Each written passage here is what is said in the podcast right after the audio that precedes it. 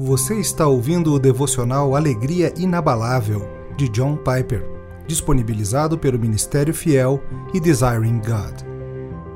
27 de dezembro. Qual é o seu objetivo? Consideremos-nos também uns aos outros, para nos estimularmos ao amor e às boas obras. Hebreus 10, 24. Quando você se levanta pela manhã e enfrenta um dia, o que diz a si mesmo sobre as suas esperanças para este dia? Quando olha do começo ao fim do dia, o que deseja que aconteça porque você viveu? Se você diz, eu jamais pensei assim, apenas me levanto e faço o que preciso fazer. Então, você está se privando de um meio básico de graça e de uma fonte de direção, força, fecundidade e alegria. Está claro na Bíblia, incluindo nesse texto, que Deus deseja que nós objetivemos de modo consciente algo significativo em nossos dias. A vontade revelada de Deus para você é que, quando você se levantar pela manhã.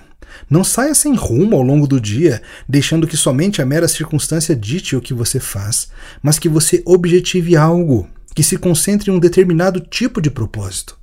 Aqui estou falando sobre crianças, jovens e adultos, solteiros, casados, viúvos, mães e de todos os afazeres.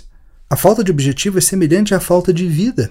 As folhas mortas no quintal podem se mover mais do que qualquer outra coisa, mais do que o cachorro e as crianças. Se o vento sopra em uma direção, elas vão por esse caminho. Se o vento sopra em outra direção, elas vão por aquele caminho.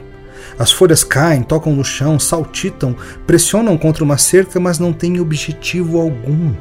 Elas são cheias de movimento e vazias de vida. Deus não criou seres humanos à sua imagem para que estejam sem objetivo, como folhas mortas espalhadas no quintal da vida. Ele nos criou para que sejamos propositais, para que tenhamos um alvo e um objetivo em todos os nossos dias. Qual é o seu objetivo hoje? Você ouviu o devocional Alegria Inabalável.